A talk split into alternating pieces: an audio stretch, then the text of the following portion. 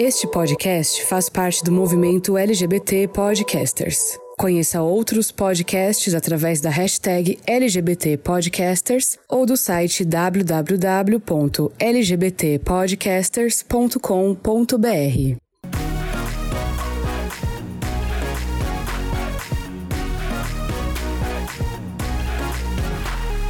Sejam bem-vindos. Está começando o meu, o seu, o nosso Dark Room, o vídeo pod programa da família gay brasileira. E aí é super importante para a galera que está ouvindo a versão podcast do Dark Room. Há muita gente perguntando assim, mas qual é o canal? Como é que eu faço para ver ao vivo? Domingo, seis da tarde, aproximadamente. O canal youtube.com barra Murilo Ribeiro. Você assiste ao vivo a íntegra do Dark Room, porque agora a gente tem versões distintas né, para podcast, na versão um pouquinho mais compacta, e a versão completa, full. É o completão do seu domingo à noite. Ao vivo, com possibilidade de interação, que é o que é mais gostoso, aqui no YouTube, no meu canal. E vamos falar do Dark Zap, então, para começar esses trabalhos aqui. Se você não faz parte ainda do grupo mais bacana do WhatsApp, eu acabei de decidir que é assim, tá? No WhatsApp não falou nada, mas se eles ficassem sabendo, se a turma do Facebook ficasse sabendo que rola. Ia correr pra ia lá. Ia correr pra dar esse título. É o grupo mais bacana do WhatsApp. 21 998061809. O link para participar tá aqui na descrição do vídeo, para quem tá vendo no YouTube. Clica lá, e aí você manda aquele alô, a gente automaticamente encaminha com o link que é a chave do portal do Vale do Dark Zap. A gente está esperando todo mundo lá o link para sair do grupo a gente desativou. Então, assim, é uma decisão muito séria que você tem que tomar na sua. Mentira. Mas é assim, é garantido. Entrando, você vai participar de um grupo incrível. Então, Sim. você não vai querer sair de lá. Com altíssimas discussões. Bom, vamos começar os trabalhos então? Gente, a semana bombou.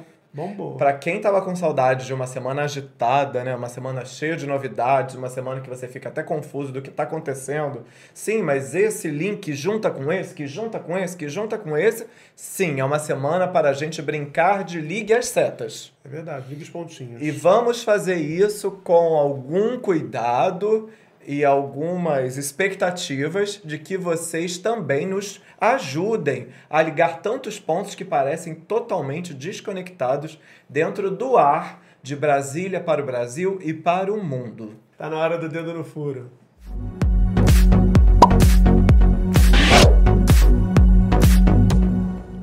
Bom, dedo no furo dessa semana, a galera, como a gente anunciou antes, tem uma galera que já está sabendo mais ou menos do que, que a gente vai falar no episódio. Isso é ótimo, porque vocês já podem ir também pensando em perguntas, em comentários aqui no nosso chat, né, para quem está ao vivo. É o seguinte, turma. Essa semana, uma reportagem muito bacana do Rubens Valente, do UOL, agitou o cenário político em Brasília e teve repercussão, claro, em todo o país, né, na grande imprensa, na mídia comercial, porque essa matéria ela revelava o seguinte: desde junho, o Ministério da Justiça aqui do Brasil ele realiza uma ação sigilosa sobre um grupo de 579 pessoas que integram movimentos antifascistas no Brasil. São servidores federais e estaduais da área de segurança, além de três professores universitários. Um deles é Paulo Sérgio Pinheiro, um dos autores do livro Elite da Tropa de Elite, crítico às milícias, e também o ex-secretário nacional de Direitos Humanos e atual relator das Nações Unidas sobre direitos humanos na Síria, o antropólogo Luiz Eduardo Soares. O Luiz Eduardo foi secretário nacional no governo Lula. Em comum, todas essas 579 pessoas que estavam sendo monitoradas ou investigadas ou tiveram ali suas informações levantadas por essa ação, todas elas são pessoas que fazem críticas ao governo de Jair Bolsonaro. Vamos voltar tudo que o Murilo falou com outras palavras. Você pode estar se perguntando: sim, é uma secretaria para perseguir pessoas fascistas. Não, você entendeu errado. É para perseguir pessoas antifascistas. Olha que loucura, né, gente? Brasil de 2020, tão 1807. A gente pensando que a uma instituição né, pertencente ao Estado brasileiro iria fazer uh, uma secretaria para repreender o fascismo. Não, ela é uma secretaria para repreender o antifascismo. E esse é o primeiro ponto da nossa discussão, que a gente tem que esmiuçar que por que, que isso aconteceu. Inicialmente, essa secretaria, que é uma herança de Sérgio Moro, deixou pra gente, não era uma secretaria, se transformou. Só deixou coisa boa, né? Fofura. É. Essa secretaria, ela foi criada a princípio para procurar policiais que estivessem uh, com manifestações em redes sociais uh, antifascistas. Porque, naturalmente, como a gente já conversou muitas vezes, né, a polícia é o coração do próprio bolsonarismo. E não é um juízo de valor que polícia é boa, polícia é mal, não. É, o próprio bolsonarismo cresceu a partir da ação das polícias nos estados e principalmente das forças militares uh, do baixo clero como grandes apoiadores desde que ele era o deputado do baixo clero, deputado federal, e seus filhos também, 01, 02, 03, todos os zeros lá uh, que também sempre atuaram em prol dessas categorias na sociedade brasileira. O que, que acontece com isso? A lista deu uma extrapolada e começou a incluir pessoas de renome nacional e internacional, como esses dois nomes que o Murilo acabou de citar: Paulo Sérgio Pinheiro e Luiz Eduardo Soares, que são duas pessoas nacionalmente e internacionalmente reconhecidas por trabalharem a na proteção e na promoção de direitos humanos no Brasil. Essa Dito secretaria, isso, essa secretaria é interessante pensar que ela, desde 1 de janeiro de 2019, a secretaria tem um nome corretinho que eu quero dizer aqui para vocês. CEOP, Secretaria é de Operações Integradas do Ministério da Justiça. Desde 1 de janeiro de 2019, essa secretaria passou a ter atribuições de um serviço de inteligência, graças a um decreto é muito louco isso na minha cabeça também, que é assim, 1 de janeiro, tá todo mundo é pensando. Não, todo mundo pensando em quê? Todo mundo dia 1 de janeiro você tá pensando em quê? É em beber. É, em, com, com que Ir você praia, comeu, fazer né? churrasco. Mas no caso foi o dia da posse. Foi o dia da posse do Bolsonaro. Sim. O que, que ele já, nesse primeiro dia, ele já instituiu que essa secretaria seria também, faria parte, teria atribuições de um serviço de inteligência. Esse decreto que ele assinou no primeiro dia do mandato é o decreto número 9.662, 9662. No entanto, aí tem uma particularidade, porque vocês sabem que o Estado brasileiro ele tem, por exemplo, a ABIN, né, a Agência Brasileira de Inteligência, que presta serviços de inteligência, pelo menos deveria, né, porque não descobre nem quando o candidato a ministro mente o currículo. Mas enfim, uhum. isso é outra história. E essa secretaria ela não é subordinada ao Heleno. Essa, essa secretaria, ela não é subordinada ao, ao, ao gabinete ao, de Não, não é subordinada ao Heleno, ela é do Ministério é. da Justiça, mas ela também não submete todos os seus relatórios a um acompanhamento judicial. E aí, meus amores, aí é que mora o perigo. Porque, assim, para que haja uma investigação, para que alguém seja considerado suspeito, tem que haver uma investigação, tem que haver um crime. Né? Assim, não, você está sendo suspeito de furtar sinal de TV a cabo. Aí, em havendo essa suspeita, instaura-se o um inquérito, você passa a ser investigado, tudo bem como manda a Constituição brasileira. Mas não. Qual é a suspeição que paira sobre essas 579 pessoas? 579 pessoas. Postagem no Twitter, Facebook e Instagram. Antifascismo? A Constituição brasileira, se ela for lida direitinho, ela é antifascista. Não então, precisa ter uma secretaria antifascista. Não, né? uma secretaria que tente repreender é. quem é antifascista, que é pior ainda. Então, assim, por aí você já entende que o babado é doido. Esse dossiê contra os antifascistas, segundo o UOL, teria sido repassado a órgãos políticos e de segurança no país e pode ser usado, por exemplo, para. Como é que a gente pode dizer assim? Subsidiar perseguições políticas dentro de órgãos públicos. Sabe aquele funcionário público que é antifascista? Publicou aquele memezinho? Servidor público antifascista? Com essa informação do dossiê, chega lá no colo do chefe dele e o chefe dele fica sabendo Isso. que não pode promover aquele cara, que pode dar uma perseguidinha nele. E nesse próprio ato dessa secretaria, servidores públicos passariam a ter que dar justificativas dos seus atos sobre postagens em redes sociais. Enfim, essa secretaria está na mão de um delegado uh, civil do Distrito Federal, o Sérgio Lisboa Jimenez e tem uma diretoria de inteligência chefiada por um servidor com formação militar. E ambos foram nomeados por ninguém menos que André Mendonça. Quem é esse? O terrivelmente evangélico ministro da Defesa. Da Justiça. Da Justiça. Uh, de... da, é, isso é um ato falho, mas não é. Porque é o ministro da Justiça que atua sempre na defesa do Bolsonaro. Exatamente. Então, Amades, o que, que aconteceu? Essa secretaria ela serve basicamente para perseguir opositores do governo Bolsonaro e, assim, uh, começou, como eu falei, com os policiais antifascistas, a coisa extrapolou e, na verdade, começa uma limpa interna, né, do, dentro do, do, do do governo federal que começa a se estender para categorias é, é, não militares e extrapolar todos os limites, né? É um dossiê bem mal feito, que ele não tem nenhum tipo de embasamento ou metodologia, ele é trabalhado basicamente com postagens em redes sociais e opiniões.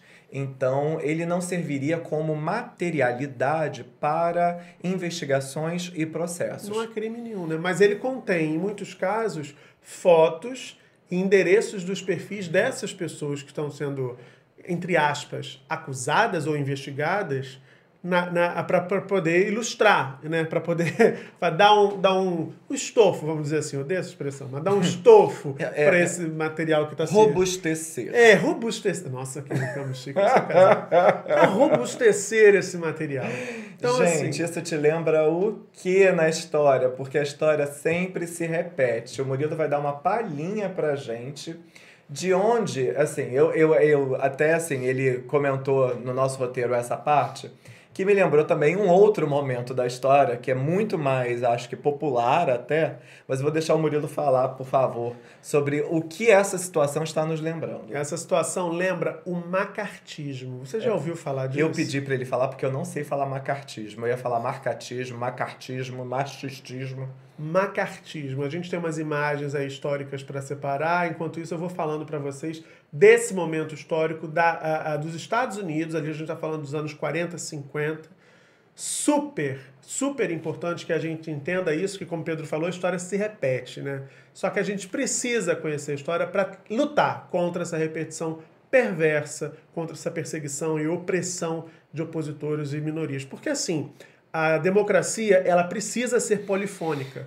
Ela precisa ter vozes de todos os matizes, falando, defendendo ideias e tal. Isso é democracia. Quando, vo quando você tem um Estado né, utilizando a sua força para perseguir e oprimir grupos opositores, grupos críticos, aí você pode ter um governo, você pode ter um, qualquer um amontoado de gente louca, que é me parece o caso, mas você tem tudo isso, menos uma democracia. Aí vamos ver as imagens do macartismo enquanto eu vou contando para vocês como é que foi que rolou essa história lá nos Estados Unidos. Esse nome, macartismo, é baseado no ícone do movimento, que é o senador republicano, sempre os republicanos, né? Joseph McCarthy. Ele liderou essa espécie de casta às bruxas e foi autor de projetos de lei anticomunistas, também sempre uma ameaça do comunismo, né? Ele era um senador conhecido pelos discursos inflamados e virulentos no Congresso americano. Sabe aquele típico cidadão de bem? Pois é. O macartismo ficou conhecido pela manipulação midiática anticomunista. Tá achando familiar? Peraí que tem mais. Também era comum a realização de interrogatórios produzidos por delatores pagos para indicar os comunistas, além da intimidação para obtenção de confissões e mais delações. Outra marca desse período é a criação das chamadas aspas, tá? Porque é a expressão do momento. Listas negras. Essas listas traziam ali os nomes dos supostos traidores. A gente está falando de uma prática que rolou há seis, sete décadas. Né? É isso que a gente está falando. Olha como a história pode se repetir. Na época, qualquer pessoa que participasse de movimentos sindicais ou que manifestasse qualquer simpatia socialista era incluída na lista e dificilmente conseguiria emprego regular novamente. A tal da perseguição que a gente também falou aqui. E aí o que, que acontecia? O medo do comunismo, da espionagem soviética, levou milhares de americanos a serem acusados de comunistas ou simpatizantes do comunismo entre os anos 40 e o fim dos anos 50. Os principais acusados pertenciam ao serviço público, à indústria do espetáculo cinematográfica, incluindo atores, diretores, roteiristas e músicos. Outros, como cientistas, educadores e sindicalistas, também foram acusados aos montes. Você viu aqui no finalzinho do VT que a gente separou Charlie Chaplin, né? Nomes como o dele e de Albert Einstein constaram nessas listas. Eles estão entre aqueles que sofreram forte perseguição política pelas medidas do macartismo. Isso te lembra também, gente, uh, algo relacionado à Gestapo?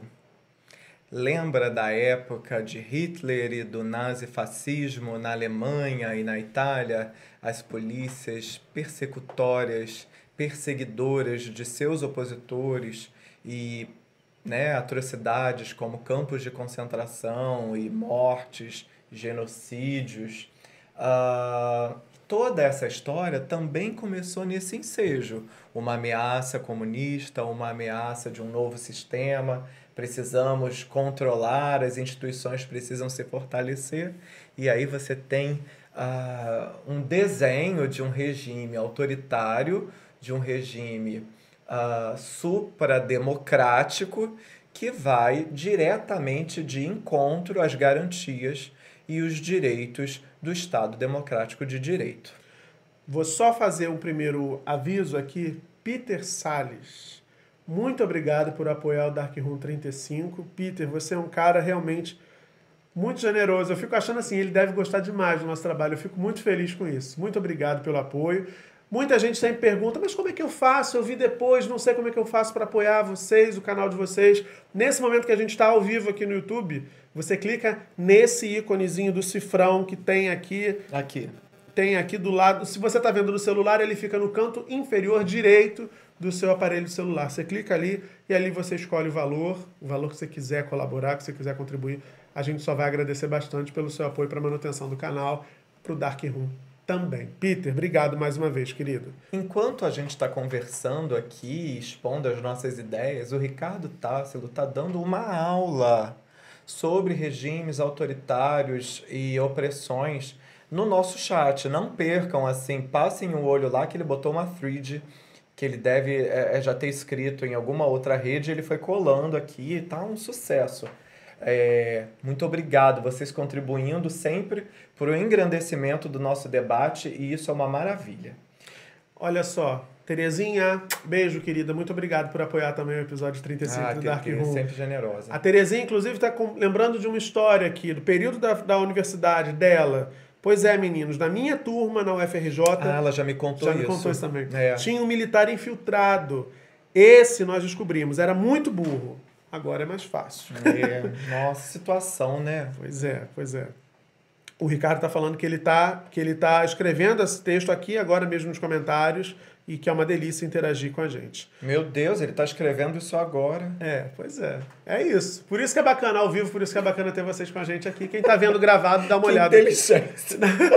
dá uma olhada na repetição aqui. Ele está colando de algum lugar que ele já escreveu. já Não, ele está produzindo caso, neste exato momento. Dark Room, assim, promove experiências na vida da gente, Amades, que é uma maravilha. Ó, Qualquer dia eu levanto, vocês sentam aqui, tá bom? Pra ajudar titio. Eu já uso boina.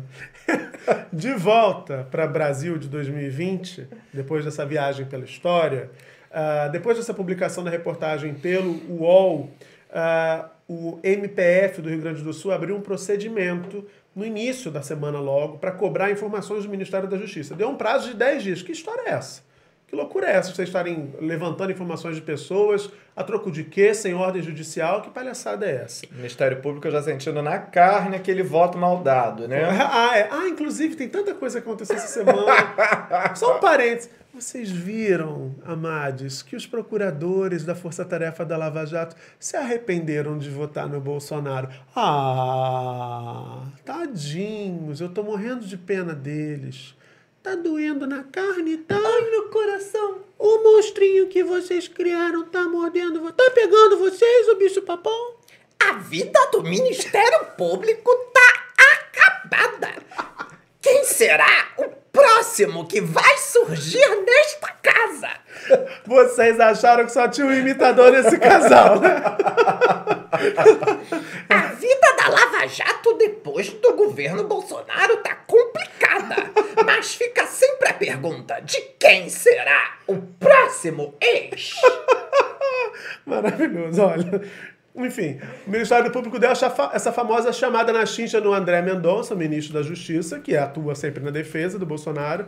E também lá, no- o- aliás, o Ministério quer saber se há elementos que indiquem uma atuação do governo para limitar a liberdade de expressão e deu esse prazo de 10 dias para que o governo preste os esclarecimentos devidos. Também no início da semana, a Anistia Internacional se manifestou sobre o relatório do Ministério da Justiça, divulgou uma nota e disse que é, exige o fim de toda e qualquer investigação secreta e ilegal contra opositores do governo.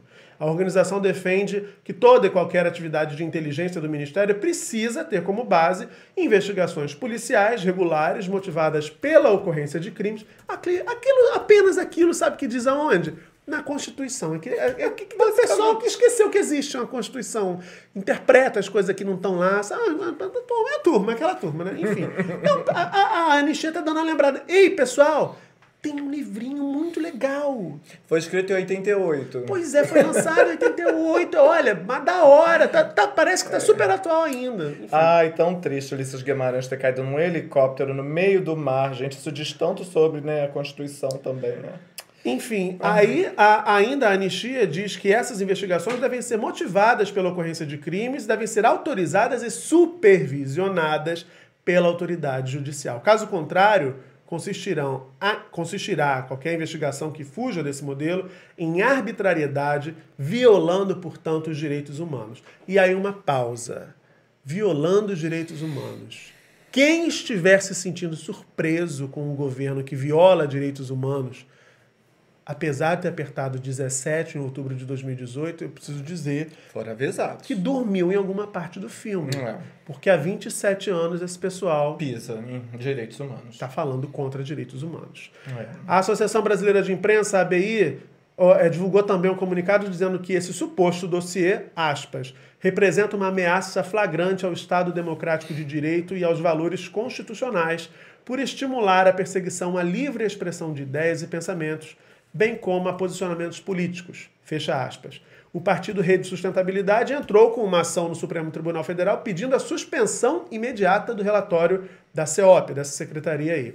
Em nota divulgada no início da tarde de quinta-feira, dia 30, o Ministério da Justiça argumentou que a atividade de inteligência prestada pela CEOP não configura investigação, se concentra exclusivamente, olha isso agora, as aspas do Ministério da Justiça do governo brasileiro, na prevenção da prática de ilícitos e na preservação da segurança das pessoas e do patrimônio público.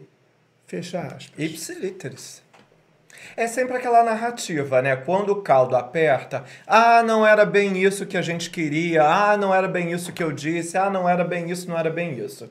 Fato, gente, é que esse caldo persecutório é, do governo Bolsonaro faz a gente refletir exatamente se nós somos ou não somos garantistas de direitos como um todo.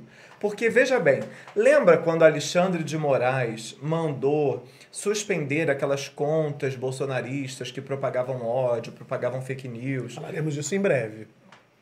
Não, só pra galera saber que a gente vai falar disso em breve. Sim, continua. Eu ia continuar, eu estava falando disso agora. É, não, na- nas rapidinhas a gente vai falar disso. Tá, vou dar Mas uma- pode, pode falar, pode falar. Só pra galera saber que a gente vai aprofundar nesse Vou dar uma canja. Lembra quando isso aconteceu? O que que a, a, a gente fez, assim, instintivamente? Palmas, né? Mandou fechar as contas bolsonaristas e tal, anula isso, tá, um absurdo. Só que aí, gente, coube ao Alexandre de Moraes, nessa situação, dizer o que é do bem e o que é do mal. Não coube a um colegiado, não coube a democracia, não coube a Constituição distinguir o que é bem e o que é mal. Vocês não ficariam com medo se uma pessoa ou um colegiado, por mais que esse colegiado fosse o STF, é, por mais que essa pessoa fosse um ministro da Suprema Corte, dissesse isso aqui pode, isso aqui não pode, não fosse ah, uma, uma escolha é, colegiada de todos os poderes, com participação da sociedade e tudo mais? E aí, o que, que acontece? Né? A, a, a Constituição ela existe exatamente para perceber um ilícito, multar, prender ou retirar o conteúdo de ódio do ar. Ela demarca, né? Ela demarca o que é legal o que Ela não, o que é demarca- tolerável ou não numa democracia. Exatamente. E quando ela não faz isso e simplesmente manda retirar algo do ar, o nome disso, por mais que isso vá contra o bolsonarismo e a gente é contra a, a prática de discurso de ódio, a gente sempre reflete que a, a, a- a- como é que é aquele ditado? A mão que bate em Chico, bate em Francisco? É, pau que dá em Chico, pau tem que... né? Pau que dá, dá, né? E aí, o que, que isso pode acontecer, gente? É, esse tipo de perseguição também perder os limites, também perder as medidas. Essa semana, o ministro Dias Toffoli falou numa live que o Supremo é editor da sociedade brasileira. Editor, foi o que ele disse. E aí a gente pensa assim que a sociedade não precisa de um editor, né? A sociedade ela é plural, ela é diversa, ela tem diversos segmentos, ela tem diversas vozes e não precisa de uma instituição para editar isso aqui é correto, isso aqui não é correto. Nós já sabemos, já existe o direito civil, o direito criminal para nos colocar o que é crime e o que não é. Já existe uma constituição para dizer onde estão os limites. Não cabe ao STF editar, e sim fiscalizar. fazer cumprir. né? Pois é, Eu quando- acho que tem, tem gente, muita gente na verdade não sabe. Muita gente na verdade não sabe o que que, o que, que infringe ou não a lei ali. Né? Muita, a sua tia que está no WhatsApp compartilhando fake news, ela não sabe que ela está incorrendo em vários crimes muitas vezes, né? Ela não sabe disso. É, o que precisa e o que a gente está tentando demonstrar aqui é que uma vez que seja configurada uma prática criminosa, tem que se imputar, se instaurar uma investigação e se imputar o crime. O que está acontecendo nesse caso do, do, do STF com as fake news é que, preventivamente, o STF decidiu retirar do ar esses perfis. Só que isso, gente, a gente está celebrando aqui agora porque eu adoro particularmente abrir o Twitter e não saber que tem ninguém retweetando Alan Santos ali falando bobagem.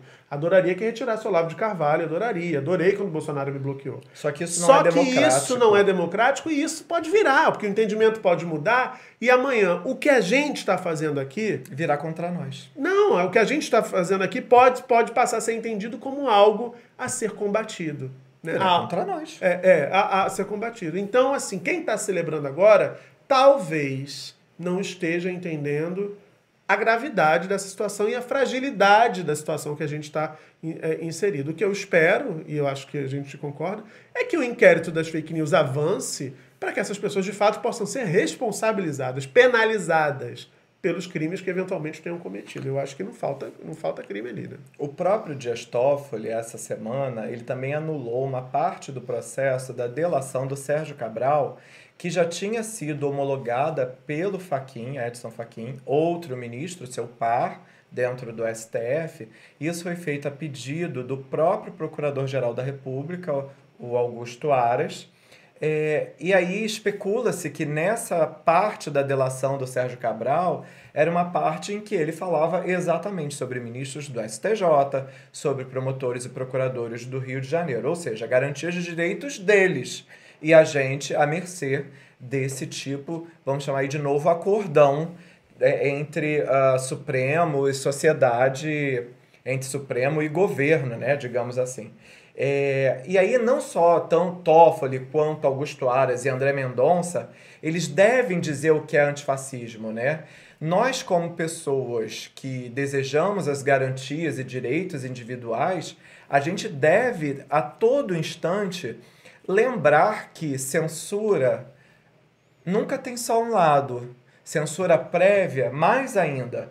Ainda mais num momento em que tanto André Mendonça, o terrivelmente evangélico, e Augusto Aras são flertados é, para ocuparem uma carga, uma carga, um cargo no STF, a partir da aposentadoria do decano Celso de Mello e com a outra que vai, o, o Aure- Marco Aurélio Marco Aurélio Melo também estão para aposentadoria. Então esses dois, eles estão topando tudo, em alguma medida, é, para né, estarem bem aí na foto com o presidente Jair Messias Bolsonaro.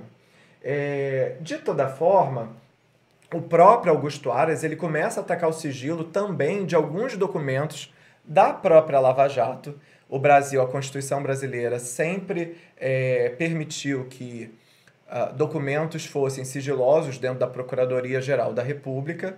E aí, a partir do momento em que a Lava Jato começa a atacar o, o cerne do bolsonarismo e o centrão, Augusto Aras começa nesse momento também a se manifestar contra a Lava Jato, que parece uma uma, uma inversão né, de tudo que vinha sendo desenhado até aqui pela própria história da Lava Jato. E aí uh, ele edita uma medida que torna ele o conhecedor de todos esses documentos. Esses documentos falam sobre delações, esses documentos falam sobre uh, processos de investigação de políticos, de pessoas civis. Né? E a gente está falando de milhares de pessoas. É, então... é, é, é para vocês entenderem como a situação é delicada, é, eu acho que é um consenso aqui que a Lava Jato cometeu muitos abusos. Muitos abusos. Ah, ela foi um grande avanço no combate à corrupção. A gente pode, a gente pode conversar sobre isso, em que medida foi um avanço. Mas eu acho que é um consenso que ela cometeu muitos abusos. Vou dar um exemplo aqui que é flagrante a condução coercitiva do Lula, sem que ele tivesse sido intimado para prestar o depoimento e sem que ele sequer tivesse negado, se negado a comparecer a qualquer depoimento, foi um abuso muito flagrante. E as consequências, hoje a gente consegue imaginar bem o que estava se desenhando, né? É, é, quando se tomou aquela medida espalhafatosa para expor o Lula naquele momento. Esse é um dos abusos. Houve vários desse tipo só fazer uma propaganda, recomendo a entrevista com Augusto de Arruda Botelho, que tem aqui no YouTube, e ele fala exatamente disso também, dos abusos da Lava Jato, e ele salienta, não foi só a condução coercitiva do Lula, houve várias daqueles mesmos moldes. Pois bem, a, a Lava Jato cometeu esses abusos. A questão é que você não pode celebrar que alguém esteja tentando coibir esses eventuais abusos quando, na verdade, essa pessoa, e parece que é o que tem acontecido agora com o Procurador-Geral da República, tenta apenas tirar o poder que estava concentrado na operação, na força-tarefa da Lava Jato, sobretudo em Curitiba, e, e deslocá-lo para Brasília. Só está mudando de mão o problema. A gente vai continuar a ter alguém ou algum lugar ou algum grupo, algum agrupamento político, que também a Lava Jato, vamos combinar, foi um agrupamento político, a gente vai continuar a ter um agrupamento político centralizando decisões e informações e a gente não precisa, diante de tudo que a gente falou, de um dossiê para né, monitorar pessoas antifascistas, não precisa ter muita imaginação para imaginar o que, que, tipo de interesse, a que tipo de interesse pode servir esse material, esse, essa documentação concentrada num procurador-geral da República que não tem medido muitos esforços para agradar o atual presidente da República. E então... tira a autonomia do próprio Ministério Público, da Procuradoria-Geral da República, vai de encontro também a todas aquelas listinhas que começaram a circular desde o impeachment de Dilma. Lembra que listinha de famosos que apoiaram é, o golpe, listinha de personalidades que, apo... que são contra Michel Temer. Então, assim, essa história de listinha, principalmente com a internet, né? Porque se a gente voltar algumas décadas não tinha internet, essas listinhas volta e meia estão aí rolando. E isso, além de desagradável, né, isso é uma ameaça real, porque tudo começa né, no assanhamento. O assanhamento autoritário, um assanhamento, né? E, e num momento também que o Centrão ele tá rachado, a gente não vai se aprofundar nisso aqui, mas num momento em que também o próprio governo Bolsonaro não encontra mais a sua sustentação e tá molhando a mão, tá molhando a boca com o ministério, com cargo, com segundo escalão, com 600 reais para manter a popularidade né, ainda pouca que ele tem, é, é um caldo de jogo de war mesmo. Assim, o noticiário da pandemia é tão trágico que a gente não percebe muitas vezes a condição da, da a, a, a degradação das instituições da democracia brasileira. Mas a notícia que a gente tem nesse momento para vocês é essa está tudo muito instável.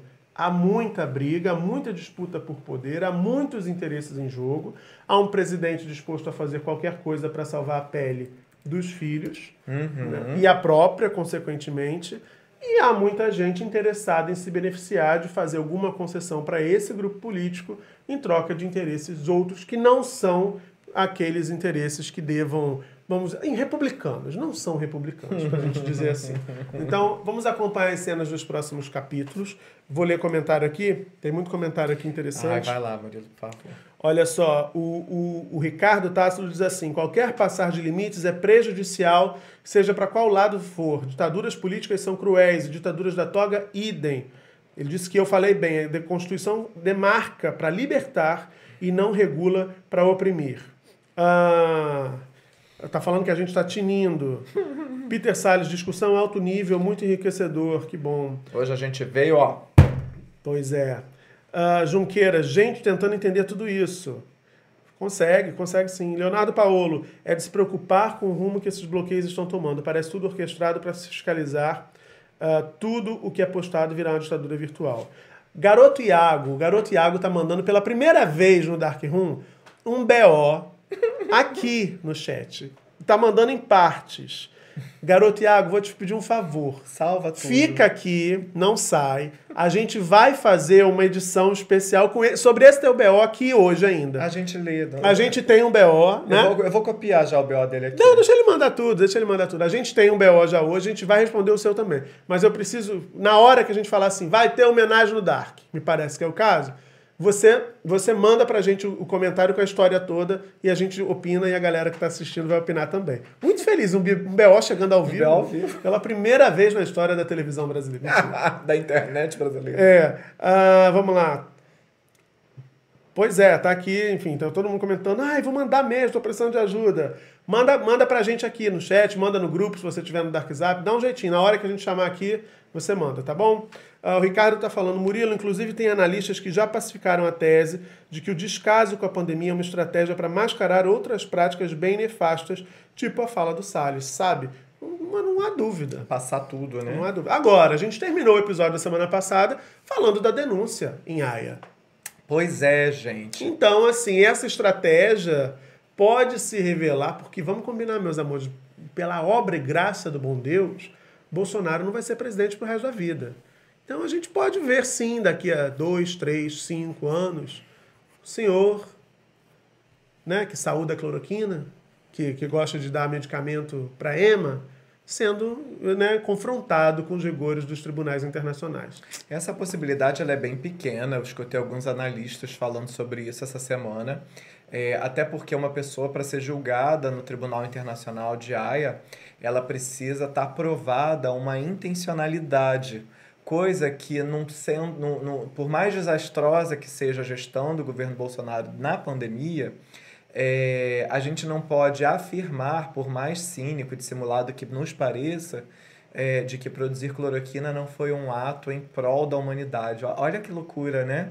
Então, se a gente for pensar de forma é, muito técnica, é, pode, é, a expectativa é de que não passe nem na análise inicial ah, de, é, do, do Tribunal de Haia a denúncia feita pelo governo Bolsonaro por conta da intenção. Contra, né? Contra o governo É, Bolsonaro. por conta da intenção não ficar claramente provada. Eu acho que isso tem um campo para muita discussão dos juristas aqui. O Augusto, que eu entrevistei, disse que sim.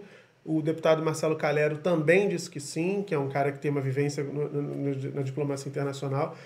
Tudo muda de acordo com o interesse político, né? Então, assim, vamos ver fragilizados. Vai que Trump não ganha a próxima eleição nos Estados Unidos. Ah, isso Vai que seria esse, esse, esse, esse espectro ideológico se fragilize nos próximos anos. Então, tudo pode mudar, sim. Então, vamos aguardar, vamos acompanhar e vamos seguir atentos denunciando, claro, os absurdos todos que a gente tem acompanhado. Bom, isso posto, agora é hora de quê? Vamos encerrar né, esse grande debate que realmente ele foi enorme. Quanto tempo a gente está no ar? 40 minutos, realmente, para debater um assunto foi muita coisa. Renata Paturalski, Murilo é um fofo, acompanhava suas entrevistas, virei fã. Beijo, Renata. Nossa história, gosto muito das conversas políticas, parabéns, muito bom. Acompanho o Murilo desde o Salto para o Futuro em minhas formações. Olha, beijo Das você. antigas, nossa história. Ah, Rômulo, Murilo tá ótimo. A história dele ter complicações pulmonares, hein, Pedro? Ah, é porque o presidente disse teve que tá com um mofo no pulmão essa semana. Mofo no pulmão, merda na cabeça. E uma especulação enorme, né, de que o rostinho dele tá mais inchado. Não, especulação. Quem me segue viu. É. Quem me segue viu nos stories que a Assim, carinha tá, ó. Eu tô ao vivo sendo filmado, né? Eu tenho que usar os termos corretos, Sim, né? Você tá certíssimo. É, então, Especulações. assim, a especulação de que o rostinho dele tá mais inchado. Naturalmente, quem usa corticoide fica com o rosto também mais inchado. Né? A corticoterapia, ela é sim é, utilizada para as formas graves de coronavírus, tanto como anticoagulação. É, ele, a princípio, né, não está internado, né, ele não, não desenvolveu uma forma grave, mas esse mofo no pulmão, provavelmente ele está se referindo ao padrão de vidro fosco da Covid. É uma infecção, ele disse que é uma infecção, mas que tá tudo, tudo bem. É, que a cloroquina não deu jeito, né? Porque, pensa, ele não deveria ter tido Covid, e uma vez que teve, não deveria ter tido nenhuma repercussão da doença. Mas a gente não tá aqui especulando nada, né? Enfim, quem somos nós, né? Ah, Ricardo Tássilo, exatamente, a vibe é caracterizar como subversivo todo aquele que discorda politicamente. A turma tá tirando dúvidas aqui no chat. Bom, a gente vai continuar falando de política agora, não só de política, né? A gente vai falar de muita coisa. Acho bom você abrir o seu roteiro, hein, queridinho? É que o Rômulo tá falando aqui, então ele não fez uso só de cloroquina? A gente não sabe, porque não é pública a receita dele, a gente especula que não só. Ou se fez uso de cloroquina, porque me parece também, se ele é uma pessoa minimamente informada, ele não fez uso de cloroquina, mas fez o lobby, né? Enfim, vamos seguir então. A gente vai agora para as rapidinhas, que é o momento que eu mais gosto desse, desse programa. Já falar videocast, podcast, sei lá. Olha lá, rapidinhas.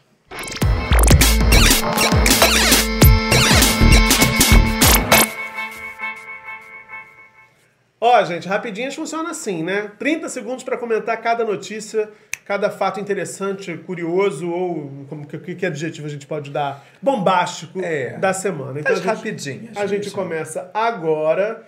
Vamos lá. Quem, come... Quem vai ler a primeira? Semana passada eu comecei, pode ser você. Então tá bom, vamos lá. Primeira, rapidinho no ar. O presidente da Câmara, Rodrigo Maia, se manifestou em defesa de Felipe Neto, que tem sido alvo de ameaças e notícias falsas nas redes. Maia disse no último sábado, 1 de agosto, que quer acelerar a tramitação do projeto de lei de combate às fake news na Câmara e convidou Felipe Neto para dar sugestões sobre o tema. Felipe Neto aceitou o convite e agradeceu o apoio. Um dos principais nomes da oposição a Bolsonaro nas redes, Felipe Neto tem sido alvo de ataques e mensagens falsas. A hashtag Todos contra Felipe Neto, ficou em primeiro lugar no Twitter nessa semana, associado a um tweet falso que o acusava de pedofilia. Corta! O Facebook cumpriu a ordem do ministro Alexandre de Moraes, do Supremo Tribunal Federal, e bloqueou globalmente as contas bolsonaristas investigadas no inquérito das fake news. A empresa está recorrendo da decisão e afirmou que a decisão do ministro é extrema e representa riscos à liberdade de expressão fora da jurisdição brasileira. Entre os alvos da suspensão de redes sociais estão os blogueiros Alan Lopes dos Santos e Bernard Pires Custer. Os empresários Luciano Hang, o velho da. Foi, foi, todo mundo viu ali. Milhares de pessoas protestaram nesse sábado em Berlim contra a capital da Alemanha, contra as medidas de prevenção impostas pela pandemia do coronavírus. A manifestação reuniu cerca de 17 mil participantes, de acordo com a polícia, e segundo os organizadores, a marcha, chamada Fim da Pandemia, Dia da Liberdade, é, é, contou com a adesão de 500 mil pessoas. A marcha foi convocada pelo grupo Querdenken 711 de Stuttgart e reuniu uma mistura heterogênea de conspiracionistas, simpatizantes da extrema-direita, militantes Corta. anti-vacina e negacionistas da ciência. Rússia anunciou hoje que pretende fazer vacinação em massa da população já em outubro, segundo agências de notícias locais. Esse hoje foi ontem, no caso. O país poderá ser o primeiro a iniciar uma campanha de imunização da população. Ainda há poucas informações divulgadas sobre a vacina e sua eficácia. O ministro da Saúde russo, Khalil Murako, declarou que o Centro Nacional de Pesquisa para Epidemiologia e Microbiologia, Gamalei, terminou os testes clínicos e está preparando a documentação para começar a campanha de vacinação em outubro. Foi! Olha, gente, essa pesquisa aí que está na tela é, revelou as, as consequências da pandemia sobre a comunidade LGBTQIA+. A pesquisa foi realizada pelo coletivo Vote LGBT em todo o Brasil. Mais de 10 mil respostas foram coletadas. O principal impacto decorrente da pandemia para lésbicas, gays, bissexuais, assexuais e pessoas trans foi a piora da saúde mental, apontada por 42,72% das pessoas ouvidas. Depois veio os impactos trazidos pelas novas regras de convívio e, em terceiro, a solidão foi apontada como o pior impacto da pandemia. Gente, É olha, rapidinhas, dá um rapidinhas, calor gente. na gente que eu vou te contar um negócio. Teve gente escrevendo aqui, acho bom aumentar para 45 segundos por notícia. Ah, mas aí não vai ter graça, gente. A graça é ser rapidinho. Sabe aquela rapidinha gostosa que dá vontade de aprofundar? Então, a gente, a gente solta a isca É. para que vocês possam pesquisar, possam buscar mais Saber o que, que as pessoas andam falando aí no mundo. Exatamente. Por isso que a rapidinha existe. Bom, agora é aquele momento em que a gente se despede de quem está ouvindo Dark Room 35 no A podcast. versão podcast. Então, para você que nos ouviu até aqui, um beijo, muito obrigado pela companhia. Fica o convite para que você vá nos prestigiar no youtube.com.br Murilo Ribeiro. Ficou com vontade de saber mais? Pois Ficou é. com vontade de ouvir mais? Ficou com vontade de ficar mais tempo com a gente? É isso. Vai no YouTube e a gente se vê semana que vem. Beijo! Beijos!